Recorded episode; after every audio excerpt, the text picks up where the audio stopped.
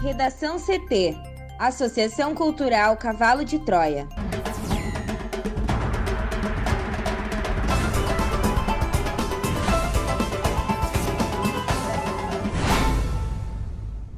Olá, eu sou Amanda Hammermiller. E eu sou Thaís Uchoa. Este é o Redação CT, da Associação Cultural Cavalo de Troia. Hoje é segunda-feira, dia 10 de janeiro de 2021.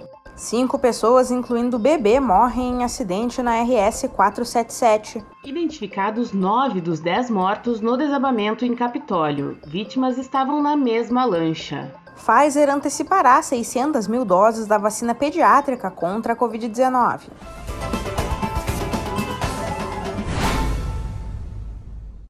Cinco pessoas, entre elas um bebê, morreram em um acidente de trânsito na RS 477, no município de Áurea, no norte do Rio Grande do Sul, na manhã desta segunda-feira. Segundo o comando rodoviário da Brigada Militar, eles eram ocupantes de um Fiat Strada que bateu de frente em uma Toyota Hilux na altura do quilômetro 25 por volta das 8 da manhã. Os mortos são o pequeno Arthur Grau, de 4 meses, os pais dele, Franciele Camila Girolometo, de 19 anos, e Lucas José Grau, de 20 anos. Além disso, também estavam no carro os avós de Arthur e pais de Lucas, Aloysio Antônio Grau e Bárbara Grau, ambos com 52 anos. Os dois jovens trabalhavam na unidade da cooperativa Aurora, em Erechim, enquanto os avós eram agricultores. Segundo o comando rodoviário da Brigada Militar, o veículo da família, emplacado em Centenário, seguia no sentido Erechim-Áurea e teria realizado uma ultrapassagem em local permitido. A polícia afirma ainda que, pelos vestígios e dados preliminares, os ocupantes não usavam cinto de segurança e o bebê não estava na cadeirinha. Já na Hilux, duas pessoas ficaram feridas: o condutor, Dirceu Albino Lehmann, de 34 anos, e a filha dele, de 7 anos. Ambos foram encaminhados ao Hospital Santa Terezinha, em Erechim, sendo que a menina estava em estado grave. A capitã Neuza Mose Antunes Martins, que responde pelo comando do 1 Batalhão Rodoviário da Brigada Militar, disse que essa é uma rodovia que tem muitas curvas e que nos últimos anos tem registrado muitos acidentes. Dos 10 mortos na queda de parte de um cânion na cidade de Capitólio, Minas Gerais, no último sábado, nove já haviam sido oficialmente identificados até amanhã de hoje. Segundo o delegado regional da Polícia Civil, Marcos Pimenta, as vítimas estavam na mesma lancha que tinha o nome de Jesus. Entre os mortos, cinco eram da mesma família. O policial militar reformado Sebastião Teixeira, 68 anos, era casado com Marlene Teixeira, de 57 anos. Eles eram pais de Giovanni Teixeira da Silva, de 41, e avós de Giovanni Gabriel Teixeira da Silva, de 14.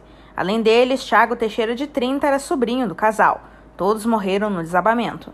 Entre os mortos também estão Camila da Silva Machado, de 21 anos, e o namorado dela, Maicon Douglas Deócio, de 25 anos. A oitava vítima foi identificada como Júlio Borges Antunes, de 68 anos. Ainda aguarda identificação oficial o corpo de uma mulher de 43 anos. O incidente deixou ainda 32 feridos, 23 liberados na Santa Casa de Misericórdia de Capitólio.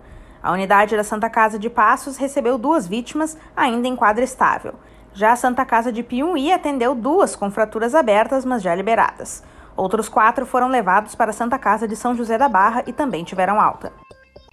O ministro da Saúde, Marcelo Queiroga, disse hoje ter conseguido antecipar 600 mil doses da vacina pediátrica contra a Covid-19 produzidas pela empresa Pfizer. Ao defender a forma como o governo tem conduzido o combate à pandemia, Queiroga disse que a fabricação ou a importação de doses de vacina só podem ser feitas após autorização da Anvisa. Caso contrário, a situação configuraria crime sanitário.